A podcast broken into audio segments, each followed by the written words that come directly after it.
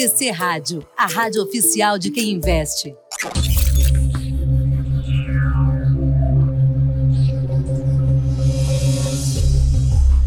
Começa agora os 10 mil deles. O reality cast que faz o seu tempo render.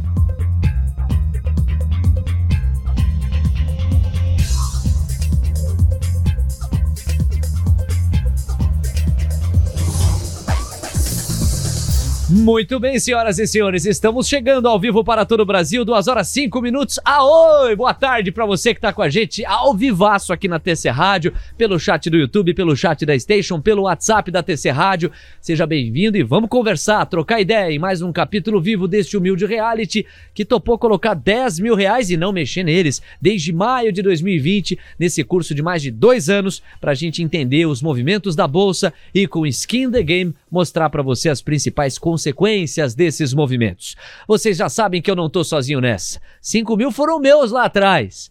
Um rapaz que não entendia nada de bolsa naquela altura. E os outros 5 mil foram dele, Carlos Castrucci, gestor CFA, tá comigo para mais uma. Fala aí, Carlão, bem-vindo, boa tarde. Fala, Léo. Boa tarde. Boa tarde a todos que nos acompanham aqui mais uma vez nesse pós-feriado de bastante volatilidade, né? Tava até falando com o meu irmão que é de mercado também hoje. Eu não queria ser operador de curto prazo, né? Porque com esse VIX a 33, essa volatilidade nesse nível, tá muito difícil de prever para onde vão os movimentos da bolsa, né? Fato. É impressionante. A gente está vendo um VIX na faixa dos 33, a faixa de 30 já costuma retirar substancialmente o apetite pelo risco.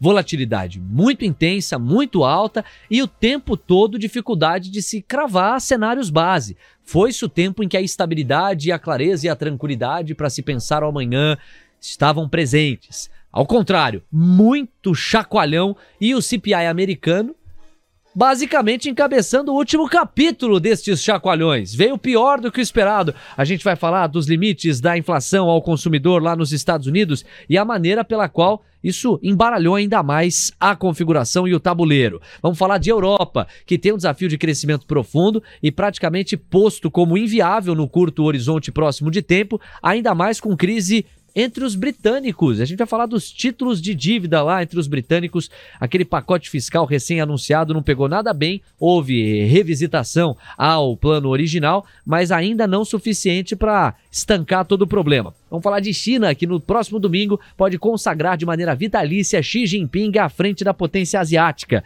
E a gente fala também de Brasil. Muito de Brasil. Nesse intervalo de primeiro para segundo turno, nas fotografias relacionadas ao IPCA, a gente vai trazer o último balanço do mês de setembro, entre outros pontos para você se ligar. E claro, tem a composição do nosso portfólio, da nossa carteira. O caixa tá tímido, 4%. Estamos bastante comprados, porque o Carlos entende que o viés é de alta. Você vai entender se houve alguma mudança na composição e por que 91% dos recursos estão alocados em Brasil. Nossa carteira se protegeu mais do que o Ibovespa, que caiu 2%, a gente 1,7%. A partir de agora, em mais um capítulo de Os 10 Mil Deles.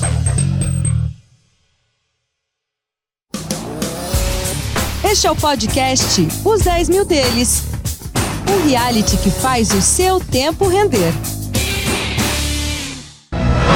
Muito bem, Carlos, vamos nessa, saudando a galera que tá com a gente, ó, o Ronin tá na área, cada vez menos volume nos candles do S&P, mas ainda tá segurando, o Ronin tá de olho nas movimentações de mercado, bem-vindo aos 10 mil deles, Ronin. O Davi Ximenes, boa tarde Castrucci, boa tarde Léo, fala Davi, bom falar contigo, obrigado pelo carinho de sempre. Galera que tá na Station, o Brian Cunha Souza tá por aqui, tá de olho no setor de frigoríficos, de proteínas, manda um tamo junto, valeu Brian. Vamos que vamos. E no WhatsApp, por enquanto sem participação ainda, pode mandar o seu alô. Você já sabe, é o número do sucesso para fazer acontecer. Tá aí para quem nos acompanha pela Station no próprio descritivo, o Fale com o glorioso âncora para você mandar o seu alô. Carlos, quanta coisa a gente tem para falar, hein, cara? Mas vamos começar pelo mais relevante. Hoje a gente está vivendo uma quinta-feira que passou a ser temperada por um CPI que azedou bastante o clima da apetite pelo risco. Havia até um relativo otimismo, ou se você preferir, uma correção diante do pessimismo dos últimos dias, que em parte tentou antecipar esse CPI. Mas havia um certo otimismo hoje, ou uma correção iminente, com viés comprador predominante. Veio o CPI, o dobro do que o consenso estimava no sentido amplo, o núcleo descontado alimento e energia acelerando, o Fed ainda mais preocupado, mais evidências de um tom hawkish, uma volatilidade que já era alta na faixa dos 33 ficando daí para mais, e enfim, posição de risco sendo abandonada ou revisitada por boa parte dos compradores. Na bolsa brasileira, isso se reflete com menor fluxo e viés baixista que se colocou. É verdade que o Ibov, ele até está subindo neste momento em que falamos, 114.952 pontos. Isso fortalece a tese de que, se o Brasil não é uma ilha, está sofrendo menos do que outras regiões, entre as quais a dos Estados Unidos. Nem por isso estamos andando sem o freio de mão puxado. O mundo não anda ajudando, né, Carlos? É, Léo, é uma, é uma série de questões aqui que a gente tem para abordar hoje com relação ao mercado americano e os impactos do mercado americano no mercado brasileiro, né? É, assim, quando a gente olha tanto o PPI que saiu ontem, né, que era feriado aqui, quanto o CPI, os dois vieram com surpresas negativas, né, quando a gente olha com relação às expectativas. Então, os dois vieram, os dois indicadores vieram mais fortes do que o esperado e o núcleo também veio mais forte do que o esperado. O que me deixou um pouco é, confuso, é, vai por dizer assim, no, no, desempenho dos mercados lá no, no começo do dia foi a intensidade com que o mercado corrigiu para baixo sem a gente ter uma surpresa tão agressiva no CPI, né? Então, bom, a gente viu que os índices futuros estavam subindo ali perto de 1%, quando a gente fala do S&P, por exemplo, e em questão de 15 minutos já estavam caindo 2%, né? Então a gente viu uma variação negativa de 3%, com uma surpresa que não era tão expressiva assim, né? A gente teve um, um núcleo vindo com uma alta de 0,6% na base mensal e a expectativa era de 0,5%. Então, é algo que não muda muito. A trajetória no núcleo do CPI, que é o mais preocupante, continua a mesma, né? Que é de alta e continuaria com as expectativas ou acima das expectativas. Então, assim, eu vi um. Eu achei esse movimento. Assim, me pareceu um movimento bastante especulativo, tá? Ainda mais em se tratando de desse patamar atual que a gente tá vendo nas bolsas americanas, né? Aí a grande questão aqui, Léo, depois a gente pode até trazer uns gráficos de ciclo para ilustrar e assim em diante, mas antes de entrar nessa questão, falando realmente de projeções, assim, o que eu vejo, assim, a minha percepção, né? Claro que o cenário ainda é, é bastante incerto, mas o, os dados que estão ficando para trás, né, de, de inflação lá nos Estados Unidos, principalmente, de emprego nos Estados Unidos, que tem surpreendido sequencialmente de forma negativa o mercado e levaram o S&P a sair, a cair mais de 25% nesse ano, mais ou menos, né, é, até agora. É, eu acredito que a gente está chegando, pode estar chegando num ponto, assim, num fim muito próximo do fim desse, dessa sequência de, de, de impactos negativos, né, de surpresas negativas nesses indicadores que levam os juros para cima, tá? E por que isso? Porque eu acredito que a partir de agora, assim, o a gente já vê é, que a política monetária deve começar a fazer efeito lá no, nos Estados Unidos, tá? Então a gente deve começar a ver uma desaceleração, uma perda no apetite para tomada de crédito. A gente vê o mercado de crédito lá nos Estados Unidos já bastante estressados, né? Isso tem inclusive é, no, no, último material que foi divulgado pela Oaktree lá do, do Howard Marks é, você tem já as empresas, assim, de forma generalizada, as grandes empresas que têm que prestar informações para o mercado, indicando o encerramento das contratações e, além disso, um enxugamento de custos. Então, eles não falam em demissões, mas eles falam em enxugamento de custos, isso invariavelmente passa por um pouco de demissões. Então, eu vejo que. E um outro ponto adicional aqui, Léo, é, antes de entrar no, na conclusão, é que a gente já está vendo o mercado colocando juros em quase 5%, no intervalo de 4,75% a 5% é, como o ponto terminal para a política monetária lá nos Estados Unidos. Então, assim, sem um, um, um fato externo novo, né, um, um, uma, um acirramento no, no, conflito da Rússia com a Ucrânia, e, o Mantidas disso, as condições. Isso, mantidas as condições, eu vejo que eu acho que tem pouco para tem muito pouco para piorar agora, entendeu? Assim, eu acho que já as expectativas já estão muito alinhadas com o que vai acontecer na realidade.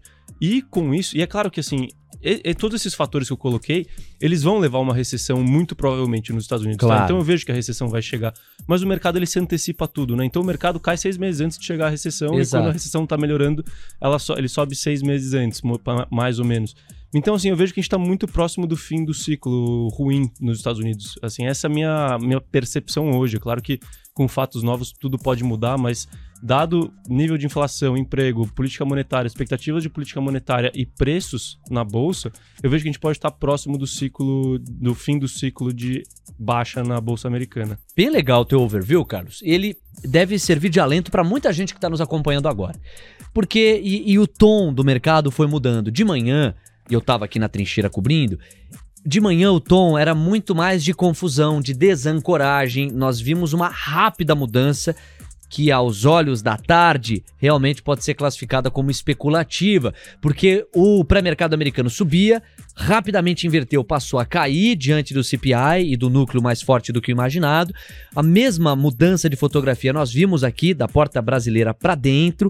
Então o Indifut àquela altura estava subindo, o dólar e a curva de juros estavam caindo. Isso inverteu. O dólar passou a subir, a curva de juros passou a subir, a bolsa passou a cair. Nós estamos falando no momento em que o Ibovespa está subindo, ainda que timidamente, mas a fotografia mudou muito lá nos Estados Unidos. Mudou mesmo. O Dow Jones agora está avançando 2%. O S&P 1,89%. Nasdaq 1,4%. Quer dizer, é água e vinho, perto do que o pré-mercado americano sinalizava tão logo foi divulgada a fotografia do CPI. Então, o que você está trazendo aqui, e é isso que eu quero explorar, te dar uma nova oportunidade de reforçar. Você entende que já tem pouco a margem para piorar mais. A gordura que poderia ser queimada com perspectivas de piora já foi. O que estaria fora disso que você pontuou é, por exemplo, escalada no conflito entre Rússia e Ucrânia, uma reedição do confronto agora quase numa terceira guerra mundial. Aí, claro que o teu cenário não está comportando isso. Por aí, Carlos. É exatamente isso. É claro que assim vale sempre a gente diferenciar o que é um racional de médio e longo prazo, que é o que eu estou trazendo, com o desempenho da bolsa de curto prazo. Então, é, o, todo o racional que eu trouxe aqui, é, inclusive eu estava desenvolvendo esse racional ao longo da manhã, né? Então, assim, o mercado ainda estava caindo lá. Então, não necessariamente essa alta no mercado de hoje significa que encerrou as quedas, tá? Eu acho que o mercado ainda. Eu tô falando, VIX acima de 30, tudo pode acontecer no mercado, entendeu?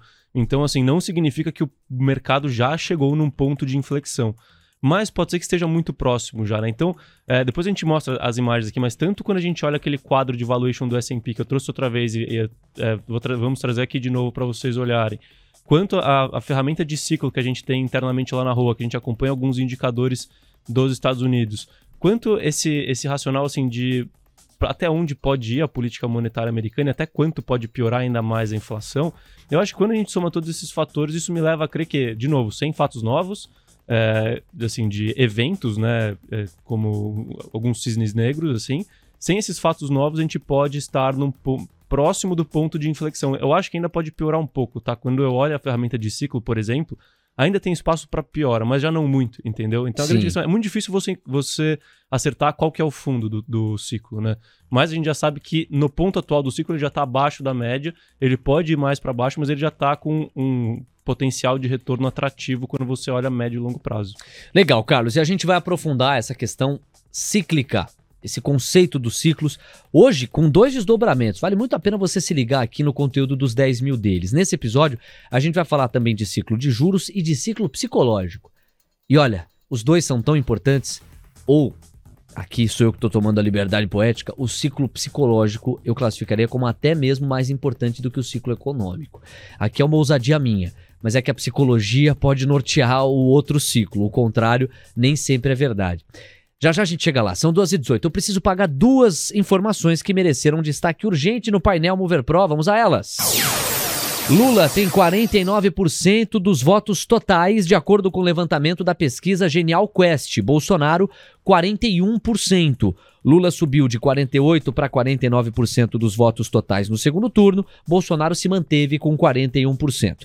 Eu sempre faço questão de colocar, até em respeito ao público, diante do contraste que as medianas das pesquisas apontaram para o primeiro turno e o que as urnas mostraram. É, nós, de um lado, precisamos olhar para as pesquisas para não ficar completamente no escuro a respeito do curso da movimentação do eleitorado. E, de outro lado, precisamos ter sempre um pé atrás. Não acredito que seja má fé, nem dos institutos, nem das empresas que atrelaram a sua marca e a sua credibilidade a elas, mas no mínimo uma defasagem metodológica que precisa ser melhor explicada, dado o contraste entre aquilo que se viu nas urnas e aquilo que se viu nos levantamentos, e em boa parte É, no que diz respeito à eleição presidencial, muito mais relacionada a Bolsonaro, e os institutos tentaram se justificar, ou se justificaram, dizendo que houve uma migração de última hora para Bolsonaro. É, há quem acredite, há quem não acredite, a decisão é individual, mas de um jeito quase indefensável nas fotografias estaduais. Né? O que a gente viu foi um profundo abismo entre o que os levantamentos mostravam. Senador é realmente o mais difícil de aferir, nós estamos no Brasil, as eleições legislativas são muito de segundo plano, são muito negligenciadas pela população. Muita gente toma decisão no limite ali. Mas as eleições estaduais deixaram os institutos de pesquisa em maus lençóis. Bom, isso posto, Vamos colocar agora um segundo destaque urgente. Esse pode dar uma azedada e eu vou contextualizar para você. Xangai volta a impor restrições diante da alta de casos da Covid-19. Estamos falando da China. Essa informação acaba de ser divulgada pelo Financial Times. Eu vou complementar esta informação. Distritos fecharam locais de entretenimento por surto recente. Escolas suspenderam aulas presenciais em função da propagação do vírus e da alta dos casos. Por que isso aqui pode azedar? Porque, assim, de um lado, você tem uma China na iminência de dar a Xi Jinping o mandato vitalício, o que o equipararia a Mao Tse Tung e, dada a falta de brechas políticas que hoje a China eh, apresenta, é basicamente isso que deve se dar no domingo. E por que, que tem agentes de mercado que olham com bons olhos para isso?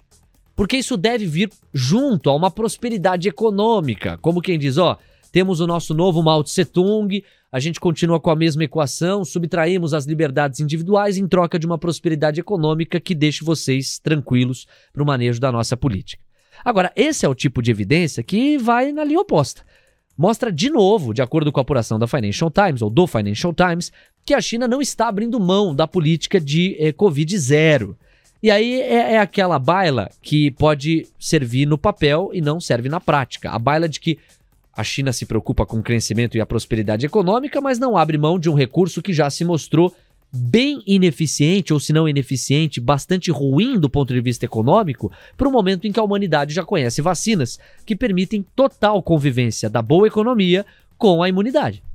É, assim, é um, é um caso estranho essa questão da China, né? Aí até entrando um pouco num mérito que foge do mercado, o que não faz muito sentido para mim é como que um dos países que fabricou um dos imunizantes da, da Covid-19 tem problema é. com Covid-19 até agora e essa necessidade tão grande de restrições de circulação. Né? Será que a vacina não funciona? Será que tem uma coisa errada com a vacina, né? Então... E já se sabe, Carlos, para eu te complementar, pegando esse, esse gancho, já se sabe que sim, a vacina produzida pelos chineses, ela não pode ser colocada na mesma prateleira no que diz respeito a outros imunizantes que são sim mais eficientes, mais fortes do que a vacina chinesa. Isso a ciência já ajudou a constatar. Não significa que não serve de nada o imunizante chinês, mas significa que ele não pode ser colocado na mesma prateleira de força. Um outro ponto é a dificuldade de vacinar pessoas de mais idade que os chineses têm alegado.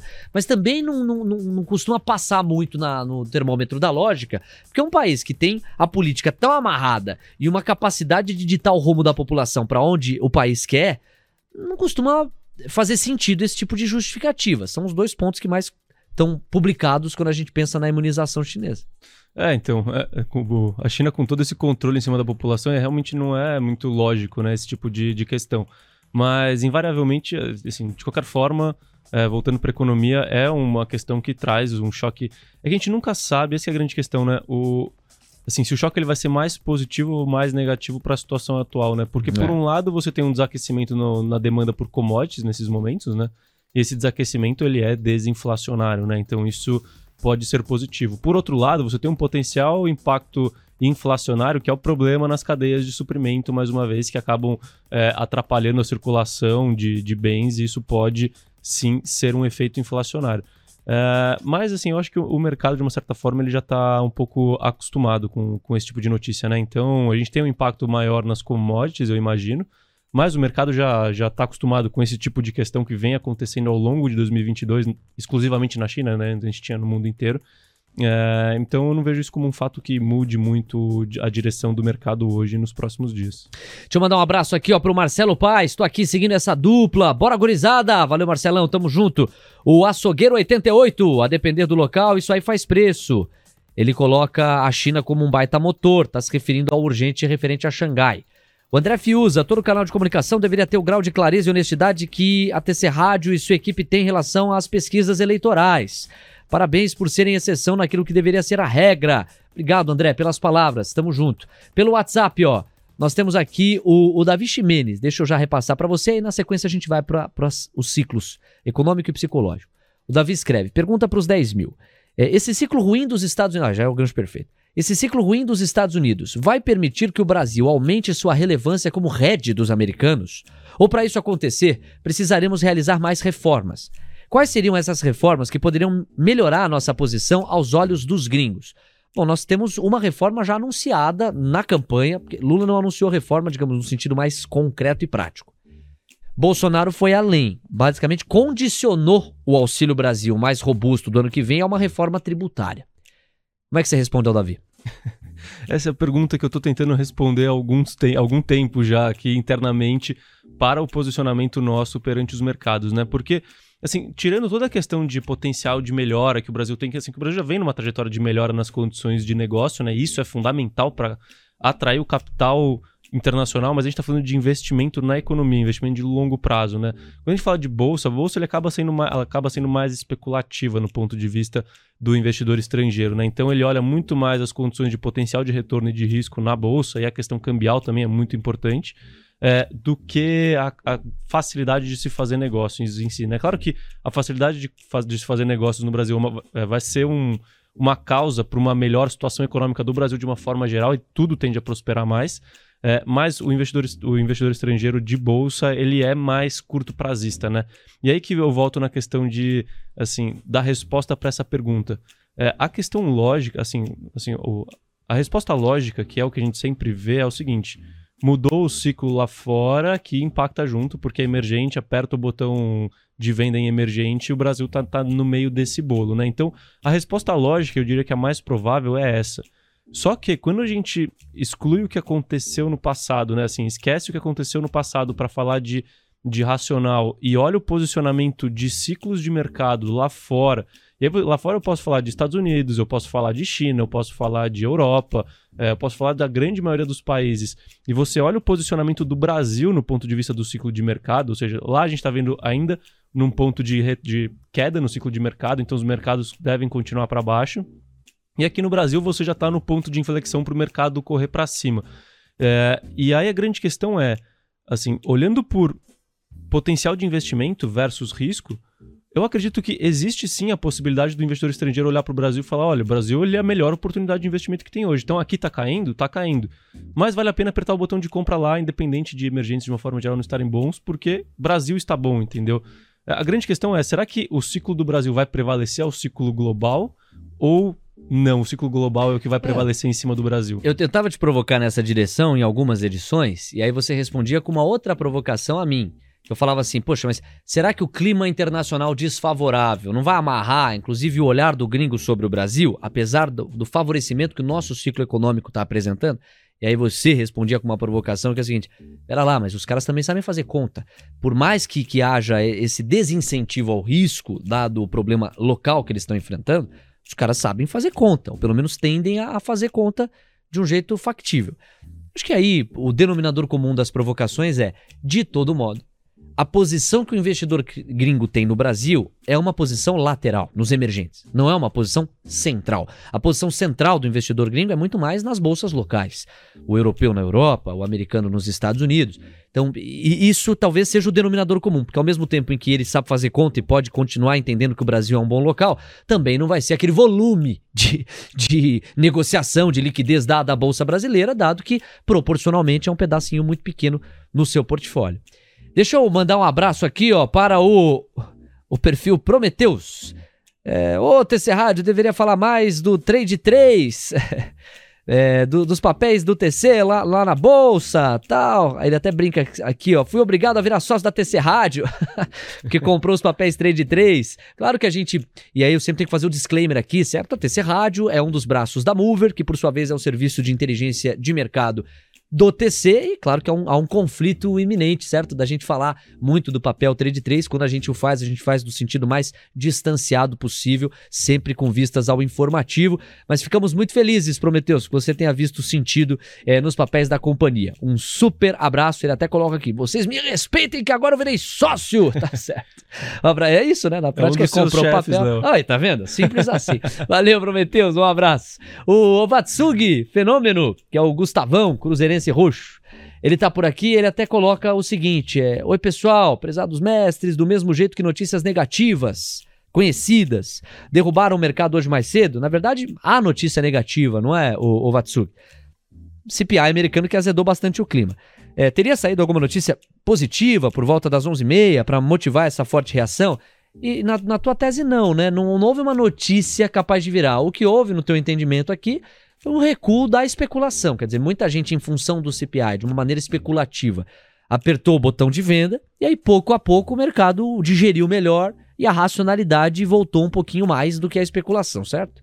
É, Léo, e assim, eu acho que tem uma questão também de esgotamento do movimento, né? Assim, é. o, o, a gente viu o S&P ele saindo de 3, de 4 e 4 mil pontos, indo numa linha reta até 3,600 e pouquinho, ele respirou um pouquinho até os 3,700, depois caiu nos 3,500 que já era inclusive mais ou menos o preço justo que eu tinha colocado com o Treasury a 4%, que é o Treasury que a gente está vendo hoje em dia. Então me permita complementar.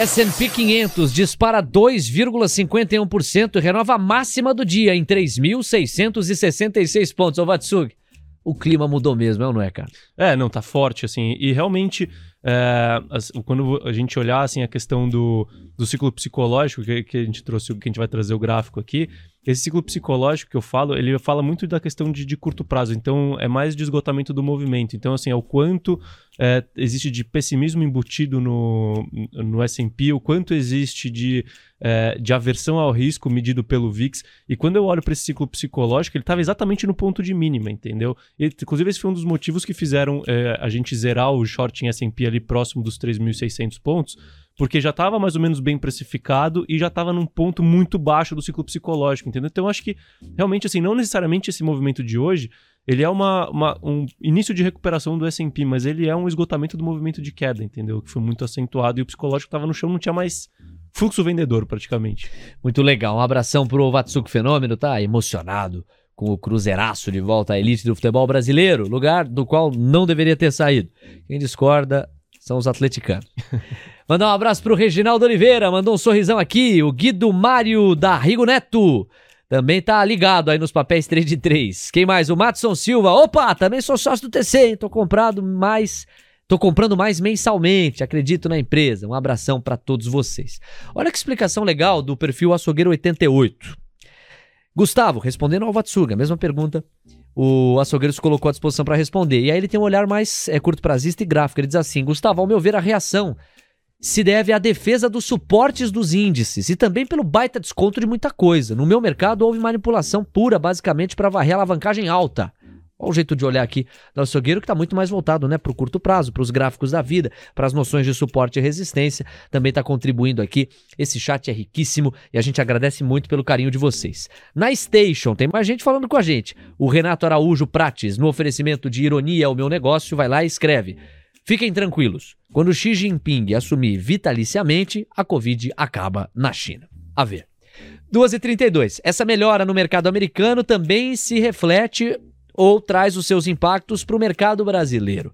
Mínima intradiária para o dólar. Doleta agora com 1,19% de recuo, R$ 5,252. E Bovespa praticamente na máxima, Intradiário acabou de renovar 115.355 pontos, 0,46% de ganho. O Ibov está praticamente em 115.400. É claro que melhorou o clima por lá, melhora o clima por aqui por conseguinte. Entre as blue chips, cor vermelha apenas para B3, Eletrobras, Magalu e Vale. Todos os outros papéis no verdinho. 2h33. Carlos, separamos duas imagens. Vamos falar de ciclo econômico. Olha que legal o racional que a gente vai dividir com você a partir de agora. Vou pedir para o maestro Léo Pinheiro então trazer o ciclo econômico para a gente inaugurar o raciocínio.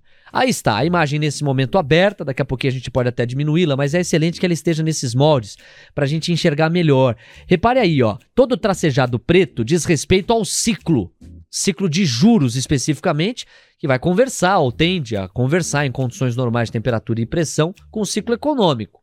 Aí a gente vê o momento em que está o juro americano na cor amarela, a projeção na cor vermelha e os yields de 10 anos, o retorno médio anualizado nos títulos de 10 anos na cor roxa.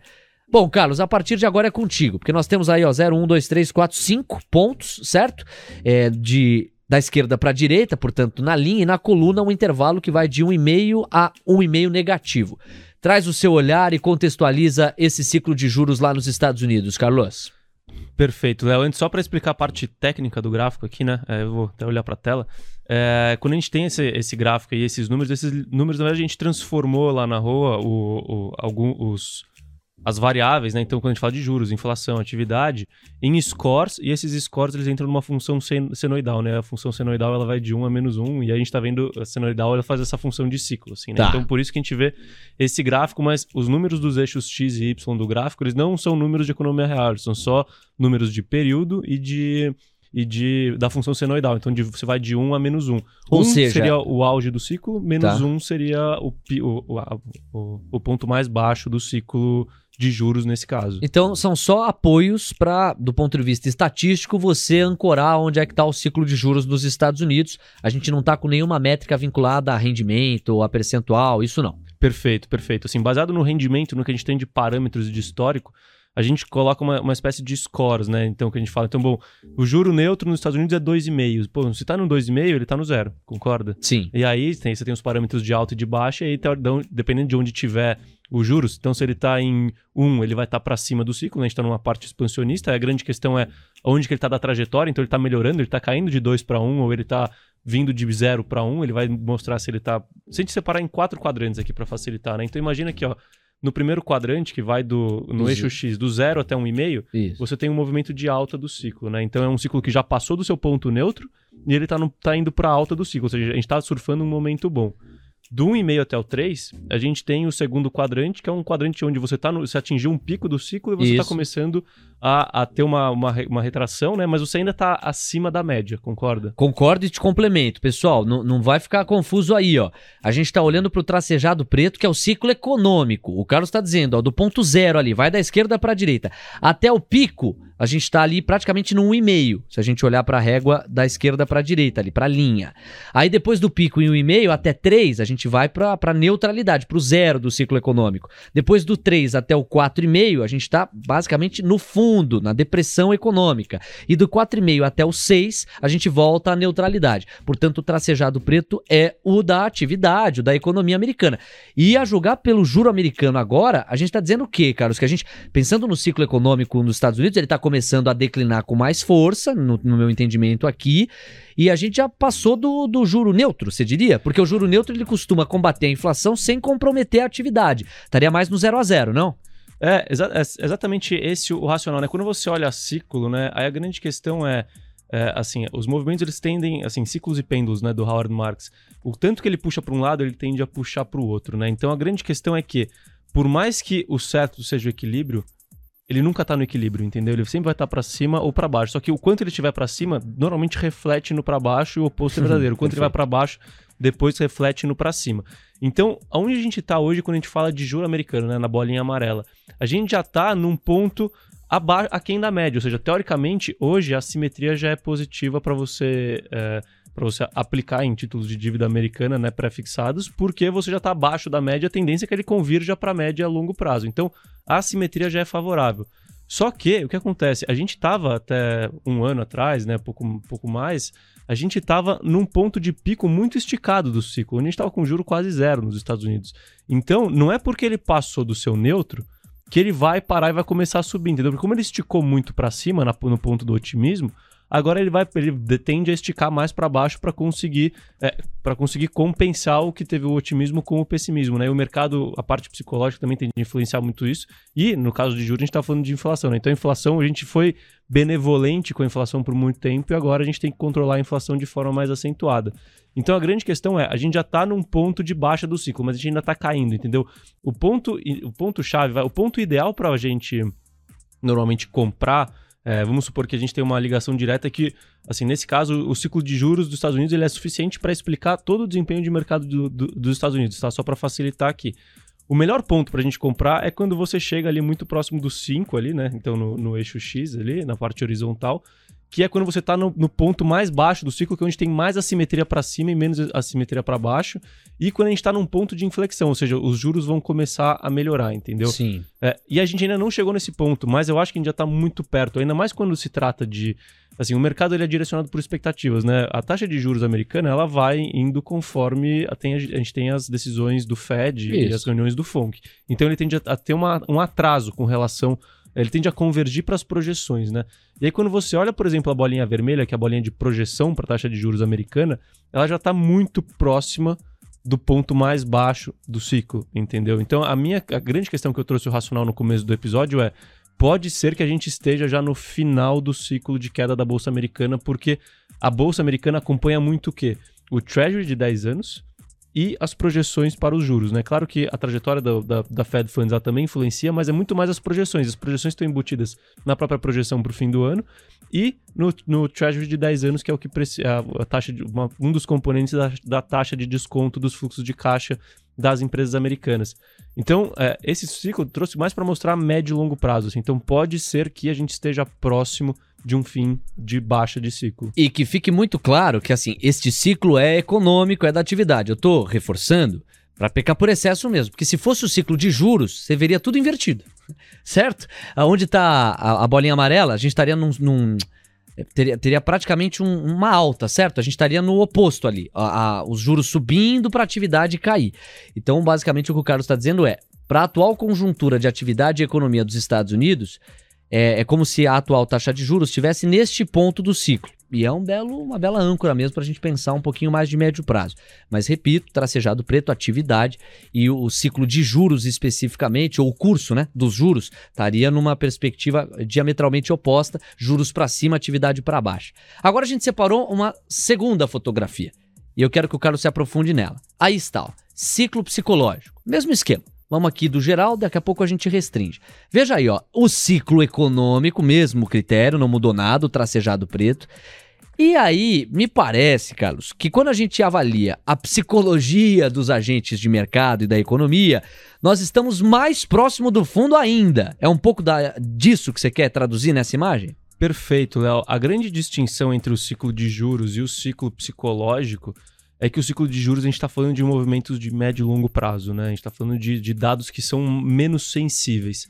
Quando a gente fala do ciclo psicológico, ele é muito mais volátil, tá? Então, assim, é, ele pode passar é, de um ponto de alta para um ponto de baixa muito rápido e voltar para um ponto de alta muito rápido de novo. Então, a gente está falando de movimentos é, do impacto do psicológico, do, da psicologia do investidor no desempenho de curto prazo, não diria curtíssimo, mas de curto prazo no mercado americano. Né? Então, para isso, a gente considera algumas variáveis como o nível de pessimismo no, no S&P, o nível do S&P, a velocidade do movimento no S&P, o nível do VIX com relação ao seu histórico, quanto ele tem desviado das suas médias e assim mais alguns indicadores para determinar aonde está o, o, Assim, se a gente fosse fazer um termômetro, seria como se a gente fosse do medo extremo pro, pro otimismo extremo. E hoje em dia a gente está no medo extremo, entendeu? A gente está muito próximo, é, é, isso segundo a nossa ferramenta, do medo extremo. Essa ferramenta ela tá pegando os dados agora de ontem, né? Até ontem.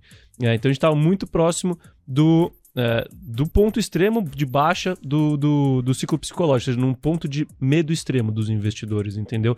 E aí o que acontece é que o mercado, isso é muito mais sensível com, com o movimentos de curto prazo na bolsa americana.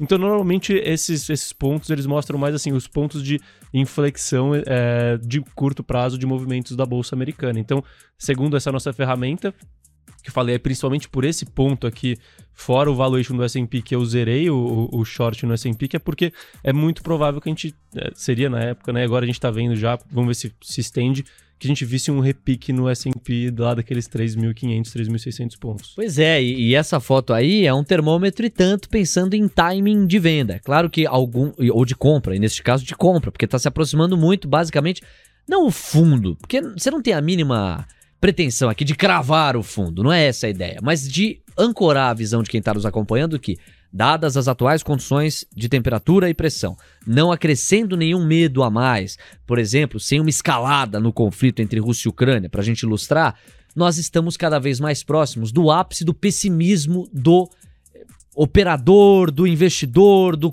potencial comprador lá nos Estados Unidos, o que sugere que a gente está chegando num momento excelente para a compra, porque é aquela máxima de você comprar ao som dos canhões e vender ao som dos violinos. Quer dizer, quando tá todo mundo com lenço fazendo shows, agora é hora de entrar. E quando tá todo mundo eufórico, agora é hora de sair. Antecipar isso é dificílimo, cravar o timing é praticamente impossível, mas as noções cíclicas, elas vão ajudando muito a tornar mais assertivas essas movimentações. Esse é Carlos Castrucci, às 2h44, você está curtindo os 10 mil deles. Obrigado pelo carinho de vocês, hein? Pelo prestígio aqui ao nosso programa. Deixa eu primeiro mandar um abraço pro Alibaba 40 Bares. Esse, esse sabe tudo, bicho. Tá por aqui, ó. É, o Açougueiro 88 tá colocando, ó, digo mais, se seguir a mesma toada agora, essa alta pode esfriar, porque nós tivemos uma grande virada, né? Saiu de baixo e foi para alta ao longo das últimas horas em especial da última hora e meia. Aí ele coloca nas criptos. É, ou oh, hoje talvez pode fechar no verde leve. Nas criptos, nos fóruns de gringos, teve gente que perdeu. É, até colocou aqui, teve gente que perdeu até a casa. Gringo anda muito alavancado. Um abração para ele. Quem mais, ó? O Varlen Amaral Ribeiro. É possível ver Cielo bater R$ reais ainda esse ano com essa curva de juros ascendente? Ele pontua. Fica à vontade para comentar aí, Carlos, sobre Cielo. Aí o Leandro Miranda, Miranda, perdão. É, quando eu falo que tem oportunidade nos Estados Unidos em excelentes companhias, ninguém dá bola. Raros momentos para comprar. Aí ele cita algumas aqui que estão no radar dele: Coca-Cola, Berkshire Hathaway, Apple, enfim. Japa no trade, sensacional abordagem, parabéns, valeu meu parceiro. E mais, aí o Renner Marques, por que, que esse mercado fez essa virada? Renner, dois ângulos para você considerar. O primeiro é, muito possivelmente, do ponto de vista mais fundamentalista, foi especulativa a movimentação MOR ao longo das primeiras horas da manhã pós-CPI. E o argumento técnico veio com o Açougueiro 88, nos complementando aqui na nossa conversa. Ele foi lá e ponderou que a reação se deveu, sobretudo, na forma dele enxergar a defesa dos suportes dos índices e também pelo baita desconto de muita coisa. As simetrias acabaram ficando mais escancaradas. Um abraço para o Renner Marques. Aí nós temos aqui o Júlio Dunhan. Estamos juntos! Valeu, Julinho. Valeu. Obrigado pelo carinho. Cielo, hein? É o papel de destaque do ano. O papel que mais está subindo na composição do índice. Quem diria, hein? é, Cielo não tenho mais acompanhado tão de perto assim, né? O, a empresa, mas é, é, aquela, é aquela grande história, né? O, assim, que invariavelmente acontece, que é o de retorno à média, né? Quando a gente fala de qualquer coisa e, por exemplo, competição num mesmo mercado, né? Então a gente viu ali que o mercado estava muito pessimista com o Cielo, achando que a empresa ia acabar, sendo que é a maior empresa de, de adquirência ali do Brasil, imagino que ainda seja, né? É, e muito otimista ali com Stone, PagSeguro, que eram as, as techs que faziam a mesma coisa que a Cielo, mas eram precificadas como techs. E o que a gente viu foi que o, a Cielo realmente aconteceu foi que Bom, acabou a pandemia, voltou o volume do varejo, voltou o volume de, de transações em cartão de crédito, eles deram uma reformulada na sua operação, enxugaram alguns segmentos da sua operação e começou a aparecer os, começaram a aparecer os resultados de novo de Cielo.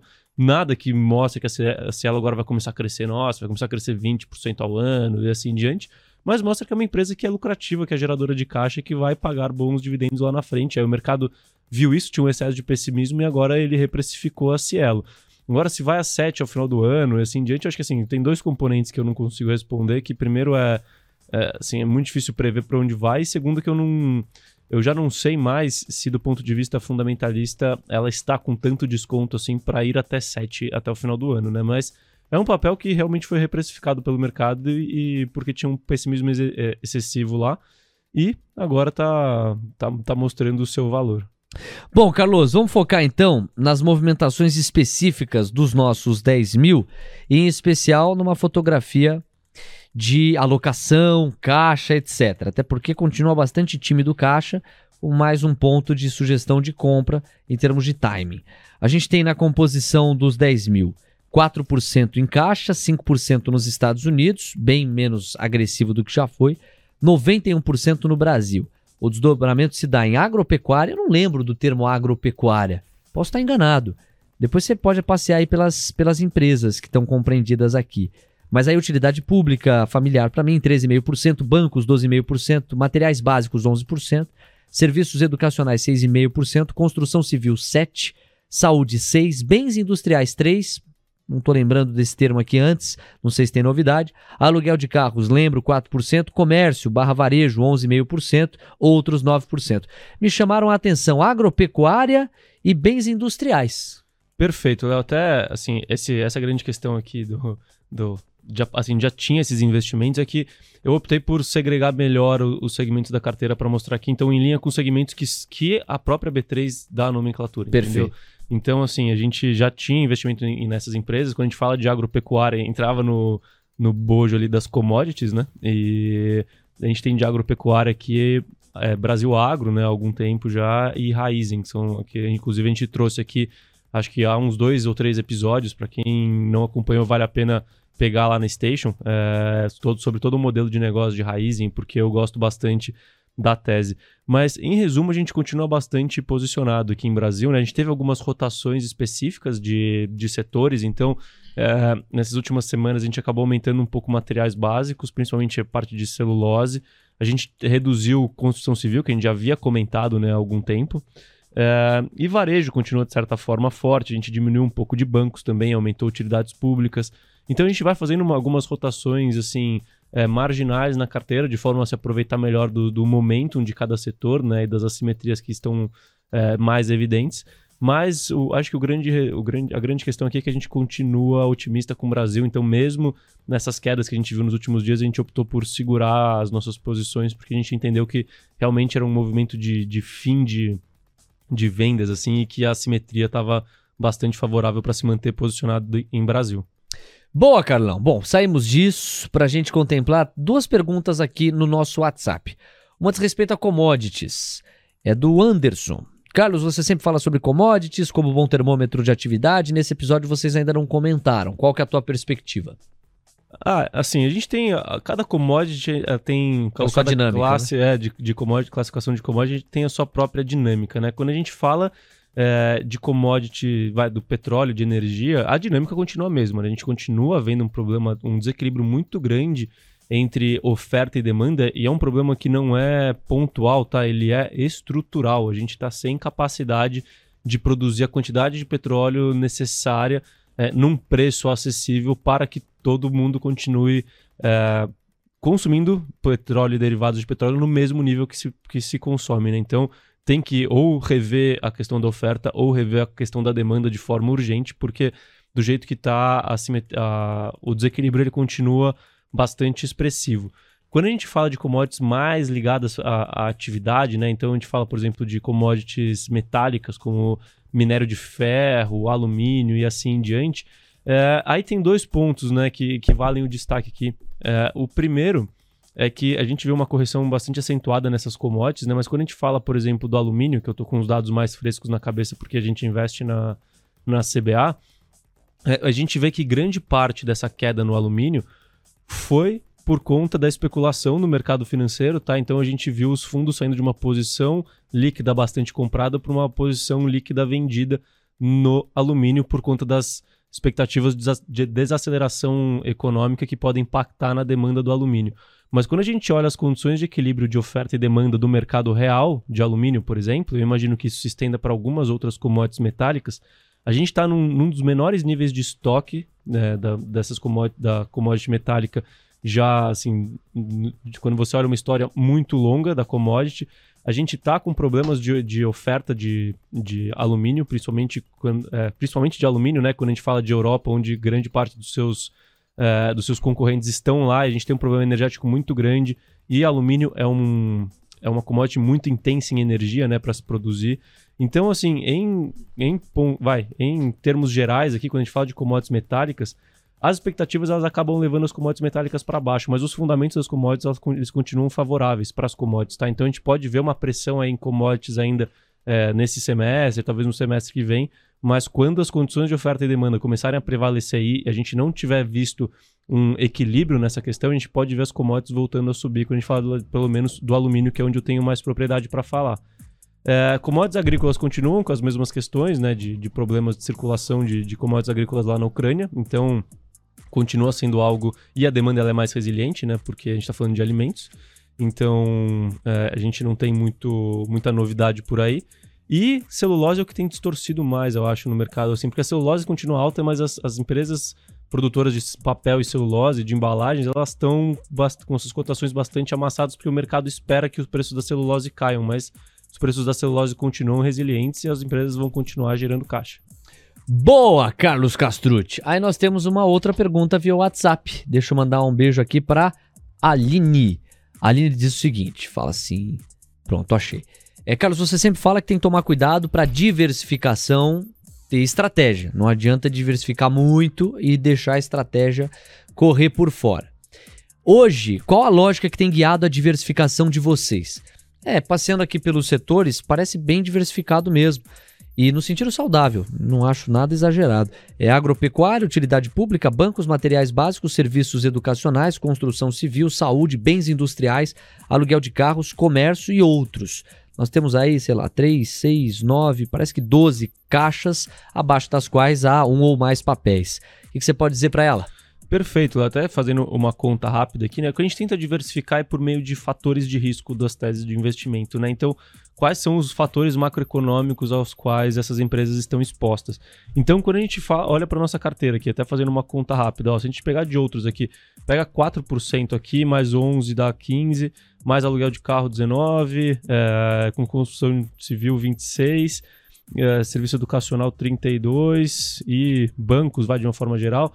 É, a gente está com mais ou menos metade da nossa carteira, 44, 45% da nossa carteira exposta a empresas que se beneficiam, se beneficiam de um bom desempenho econômico brasileiro. Ou seja, se os juros caírem, a atividade subir, essas empresas vão surfar um bom momento. Caso contrário, elas não vão. É, nesse caso contrário, o que, que pode se beneficiar? Né? Nesse caso contrário, provavelmente a gente vê dólar para cima, a gente deve ver um movimento de inflação e as commodities tendem a ter um, uma certa é, proteção contra a inflação. Então aí você pega os setores de agropecuária, de materiais básicos é, e alguma outra parcela aqui de outros, esses, esses setores eles tendem a se beneficiar de um cenário mais inflacionário e talvez até de desaceleração econômica de alguma forma, entendeu? Então, o que a gente tenta fazer é diversificar os fatores de risco, né? E diversificar também é, até a questão de eventos binários, como é o caso da, da eleição brasileira, né? Então, você pega, por exemplo, a parte de commodities de uma forma geral, ela está, de certa forma, protegida contra é, os impactos econômicos de uma potencial eleição, porque essas empresas são majoritariamente exportadoras. É claro que existe o risco de cauda de uma intervenção do governo no, na capacidade de atuar dessas, dessas companhias? Existe, mas é um, não é um risco macroeconômico, é um risco político que, claro, que tem que ser monitorado.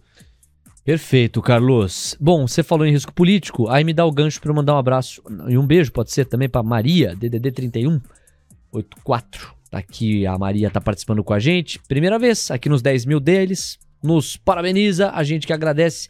Minha cara Maria. Ela vai lá e diz o seguinte: Risco político, como é que o Carlos está tá vendo isso?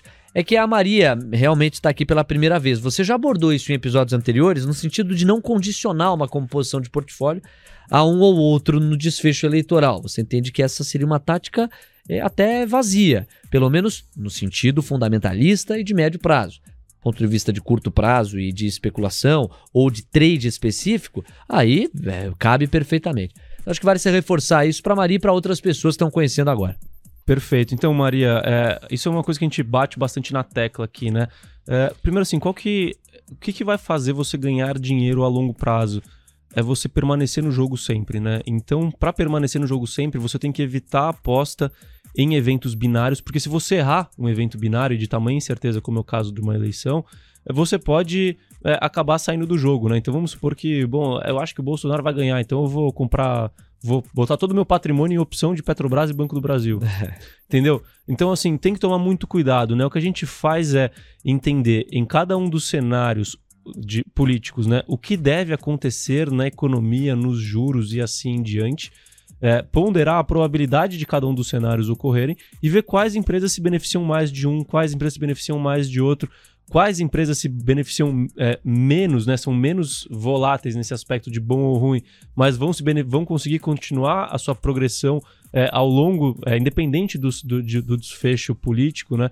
E com base nisso a gente monta a nossa carteira, entendeu? E eu acho que assim, quando a gente fala dessa eleição especificamente, é, é claro que a longo prazo a gente pode ter mudanças drásticas no caminho do Brasil. Mas quando a gente fala de 2023, a gente sabe que o, o mercado ele está olhando para 2023, principalmente o mercado, ele realmente, o longo prazo no mercado é um conjunto de curtos prazos. É, quando a gente olha para 2023, eu acho que o impacto da, da, do desfecho político ele é muito pequeno, entendeu? No, na Bolsa Brasileira. Vai mudar pouca coisa para a economia brasileira de uma forma geral, até com a questão do Congresso que foi eleito, que tende a ter medidas mais pró-mercado, né? Então, assim, a grande questão sempre é não tome risco excessivo apostando em um lado, tente diversificar e ver quais são as melhores oportunidades que se tem no, no momento. Muito bem, Carlos Castrucci, com essa a gente fecha mais um capítulo de Os 10 Mil Deles, agradecendo demais a você que construiu essa edição com a gente. Obrigado pelo seu carinho, pela sua audiência, pela sua participação via YouTube, via Station, via WhatsApp, canais não faltam. Carlos, valeu, um abraço e até a próxima. Eu que agradeço, obrigado a todos que participaram e nos acompanharam aqui. Participem sempre e até semana que vem. Um abraço. Valeu, Carlão. Um abraço para você. Obrigado por mais uma. Você segue com a gente, hein, aqui no nosso o dia a dia na nossa programação. Vem aí no Expresso da Tarde o glorioso Gabriel Medina, a Beatriz Langela e a Super Mariana para mais um capítulo fechado. Obrigado a todos, um grande abraço. Tchau.